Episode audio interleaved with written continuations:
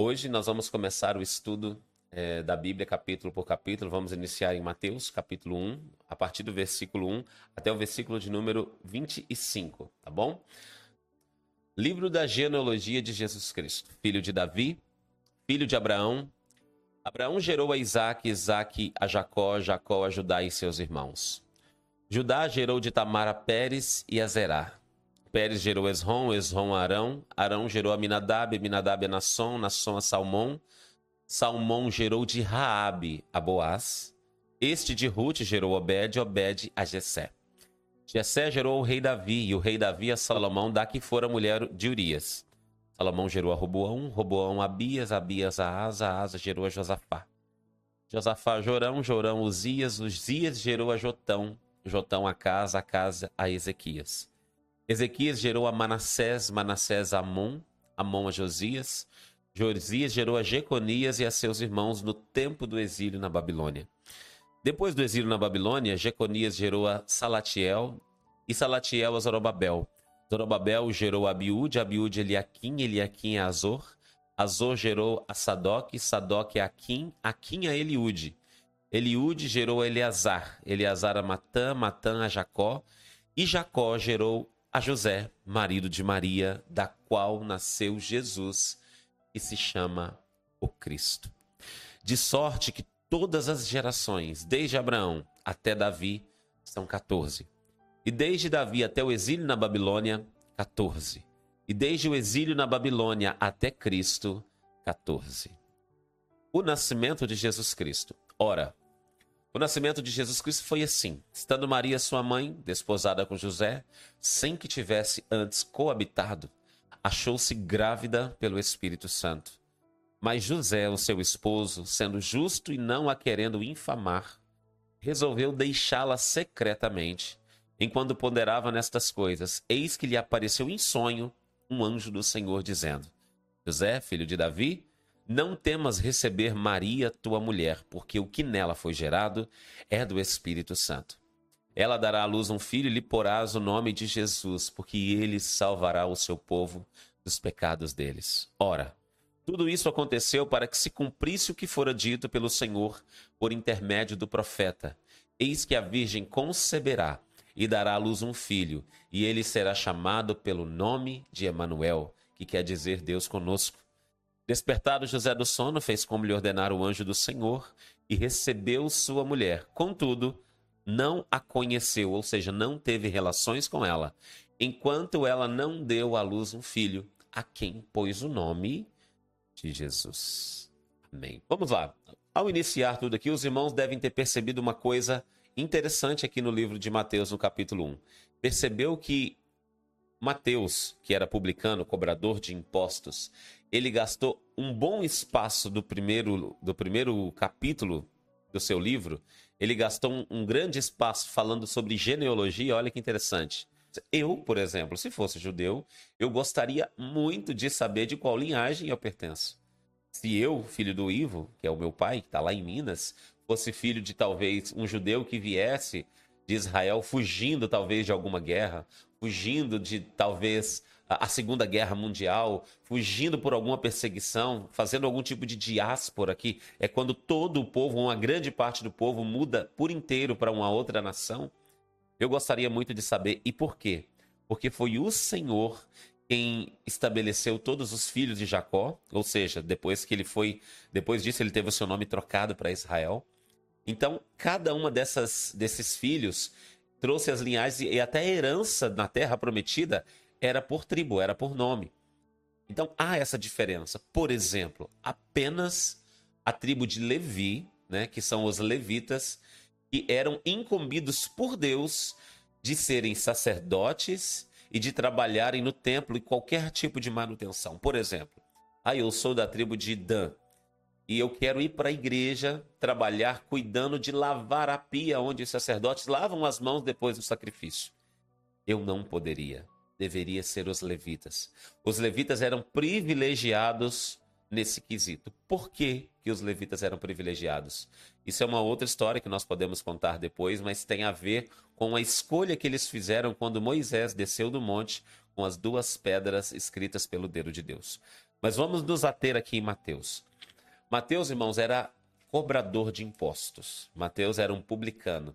E pelo que nós vemos em todo o seu livro, comparado aos demais evangelhos, que são os evangelhos sinótipos, e João, que é Mateus, Marcos e Lucas, que são sinótipos, ou seja, vistos pela mesma ótica, contadas as histórias pelo mesmo, pela mesma visão. Por exemplo, eu estou aqui com a minha xícara e eu quero contar para os irmãos, né? Deixa eu tirar por um instante aqui essa tela. Rapidinho, queridos, vai ficar mais fácil para a gente conversar. Eu estou aqui com essa xícara, né? Todos estão vendo. Eu estou olhando essa xícara por, esse, por essa ótica aqui. Eu estou vendo a alça da xícara e essa parte. Então, Mateus, Marcos e Lucas contaram a história dessa xícara por essa visão. Porém, João, que não é um dos evangelhos sinóticos, ele contou essa xícara por essa visão. Imaginemos nós que tenha outra imagem aqui. João contou detalhes que não haviam nos outros evangelhos. Se os irmãos derem uma olhadinha, todos os evangelhos têm algo desse tipo, detalhes que os outros não têm. Porém, João ainda mais, uma ótica muito mais interna. Porque se nós olharmos nos evangelhos, João era aquele discípulo que mais estava próximo do Senhor Jesus. Junto a ele, outros que se igualaram na proximidade, talvez, né? Mas eu acredito que bem próximo, Tiago, é, Pedro e Pedro e Tiago. Então, Pedro, Tiago e João eram aqueles que o Senhor separava dos doze, separava dos demais nove, né, entre os doze, para estar mais próximos. Um exemplo disso é o Monte da Transfiguração, que quando Jesus subiu e o seu corpo foi transfigurado num corpo glorioso, apareceu Moisés e Elias. Quais os discípulos que estavam com eles? Pedro, Tiago e João. Os demais não estavam. Quando Jesus entrou na casa de Jairo para ressuscitar a filha de Jairo que havia morrido, ele deixou doze, entrou lá dentro com três. Deixou nove, entrou lá dentro com três: Pedro, Tiago e João. Jairo e a sua esposa. Então nós percebemos que há uma diferença é, do olhar do evangelho. Então, ali João olhando de forma diferente. Mateus, muito minucioso, nós podemos ver pela forma com ele, como ele explicita os detalhes, nós percebemos que ele foi aquele que se preocupou em trazer desde Abraão até Jesus quem era Jesus. Mateus era o cara que, quando ele tentou analisar Jesus, ele viu que as coisas que Jesus fazia e via não faziam sentido natural, tinha que ser espiritual. De Abraão até Davi, 14 gerações. De Davi até o exílio na Babilônia, 14 gerações. Do exílio na Babilônia até Jesus, 14 gerações. Já perceberam que na Bíblia a contagem por números, que é o estudo dos números, como está sempre presente? Só um pouquinho de referência para os irmãos notarem. Jonas, três dias e três noites no ventre do peixe. Jesus, três dias e três noites no ventre da terra. Quando Pedro orava no terraço, apareceu um lençol atado nas quatro pontas, cheio de animais puros e impuros. E uma voz dizia: Pedro, pega, mata e come. E depois aquele lençol se recolhia e subia para o céu. Três vezes isso aconteceu. Quando aconteceu a terceira vez, alguém bateu na porta. Eram os servos de Cornélio chamando Pedro para ir pregar o evangelho. E o Espírito Santo diz para ele: Vai. Ele não é impuro. Nós olhamos é, o quant, quantas vezes o número sete que é o número da perfeição, é o número de Deus, está na Bíblia. O sábado como sétimo dia. É, quando nós olhamos, por exemplo, as 70 semanas de Daniel, quando nós olhamos Paulo dizendo sobre o espinho na carne, Senhor, por três vezes eu orei e o Senhor me respondeu, a minha graça te basta. E por aí vai, nós poderíamos sele selecionar o número 40, nós poderíamos selecionar o perdão, por exemplo, até sete vezes, Senhor, não, até 70 vezes sete.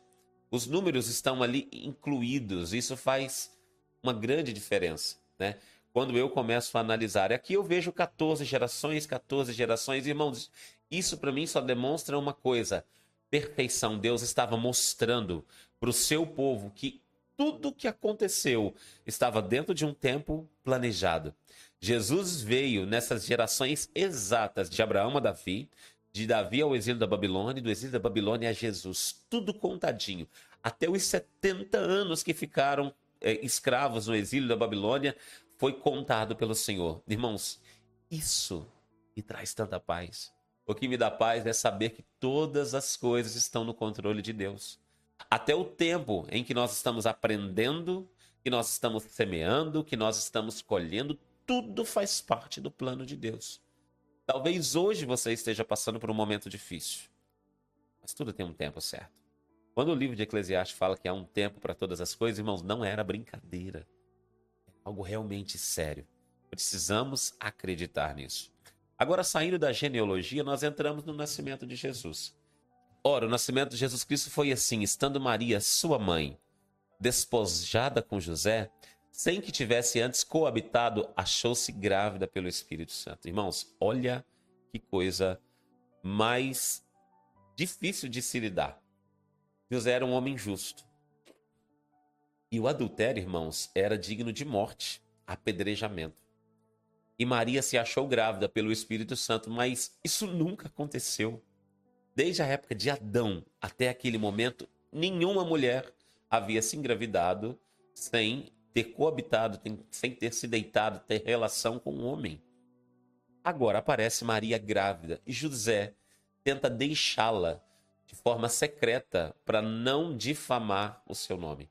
Mas Maria ela estava grávida pelo Espírito Santo e José antes de sair, dormindo, apareceu um anjo e contou para ele: "Olha, José, não deixe Maria, porque o que está nela foi gerado pelo Espírito Santo." Foi algo totalmente novo. Eu vejo quanto o Senhor olha para José e vê nele um homem justo, porque o seu coração pretendia cuidar de Maria. Ele tinha direito. Irmãos, muitas das vezes eu e você temos alguém falhando conosco e aparentemente isso nos dá o direito de fazer certas coisas com essas pessoas. Mas não é porque você tem o direito, né, que você tem ali a oportunidade de puxar o pé de alguém, né, de retribuir de forma justa, vamos dizer assim, humanamente falando, o mal que a pessoa fez, que é necessário que a gente faça. Às vezes a pessoa te dá todo o direito de magoá-la porque você foi magoado, de ficar devendo algo porque ela ficou te devendo, né? E eu não estou falando financeiramente. Mas o Senhor está olhando para nós e cada atitude que eu e você tomamos, mediante as oportunidades que nós temos, isso abre os olhos do nosso Senhor em relação a nós, as bênçãos que nós vamos receber, porque o Senhor, ele nos prova, ele nos testa bem nesse, nesses momentos de oportunidade que eu e você temos. Por exemplo, hoje eu tenho a oportunidade de, de promover, de abençoar, de cuidar da vida de alguém que falhou comigo. Mas eu tenho também todo o direito de dizer: olha, eu não quero mais estar próximo de você, que você fez isso, isso e aquilo. Como servo do Senhor, irmãos, o Senhor olha para mim, olha para o meu coração, olha para as minhas atitudes e eu vou colher exatamente aquilo que eu plantei. Então analise talvez as suas oportunidades de agradar o coração de Deus seja é, passando na sua frente como uma oportunidade de ser bom com quem for mal.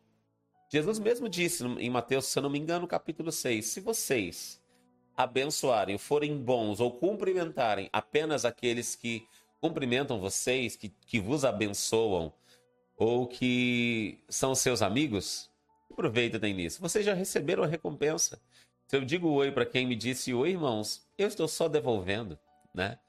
Agora, aqueles que me odeiam, aqueles que são meus inimigos, imagina você abençoando o seu inimigo, mas sem segundas intenções. Deixe que Deus cuide, irmãos. É você deixando a sua dor, a sua angústia, a sua tristeza nas mãos do Senhor.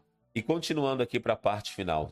Tudo isso aconteceu para que se cumprisse o que o Senhor dissera pelo profeta: A virgem ficará grávida e dará à luz um filho, e o chamarão Emanuel. Que significa Deus conosco. A partir desse momento, Jesus na terra era Deus na terra. O nome já trazia essa simbologia. Jesus, para alguns que não sabem, o nome dele no original é Yehoshua, que é o mesmo nome dado a Josué.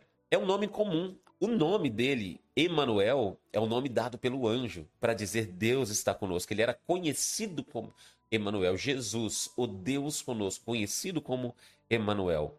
E ao acordar, José fez com que o, fez o que o anjo lhe tinha ordenado e recebeu Maria como sua esposa, mas não teve relações com ela enquanto ela não deu à luz a um filho, e ele lhe pôs o nome de Jesus. Ao olhar isso, irmãos, ao analisar, eu vejo o quanto eu e você precisamos cuidar do nosso coração para agradarmos a Deus. José agradou o Senhor. José foi um homem escolhido e o Senhor olha do céu, olha para José, olha para Maria, e ele olhou para eles, provavelmente também antes deles nascerem, sabia que tipo de pessoas eles seriam, né? Porque Jesus já foi morto, irmãos, não só nasceu, mas já foi morto antes do mundo ser criado, estava tudo nos planos do Senhor. Isso não dá para negar. Porém, eu e você temos essa oportunidade de ação que o Senhor nos dá. Ainda que o Senhor já saiba qual seja ela, isso não significa que ele vai interferir na minha resposta. Nós teremos um momento de decisão. Nós teremos um momento em que nós fazemos e o Senhor faz conosco. Nós não vivemos de forma robótica, onde Deus vai me dizer ou me conduzir, me forçar de alguma forma, mesmo que eu não saiba, a fazer tudo segundo a vontade dele. Por quê? porque senão eu não poderia ser condenado por algo que eu não fiz. Por isso não devemos julgar ninguém, porque cada um vive e responde mediante aquilo que já está implantado nessa pessoa. Talvez por alguma coisa que aconteceu na sua vida, na sua família, na herança, no ensinamento. O Senhor é o melhor juiz porque ele julga segundo a reta justiça. Finalizamos aqui o primeiro capítulo de Mateus e vamos crescer juntos no conhecimento, na verdade, na prática e que Deus nos abençoe, queridos, cada vez mais. Em nome do Senhor Jesus. Que Deus te abençoe, proteja, guarde, te ilumine a cada dia. Em nome do Senhor Jesus. Amém.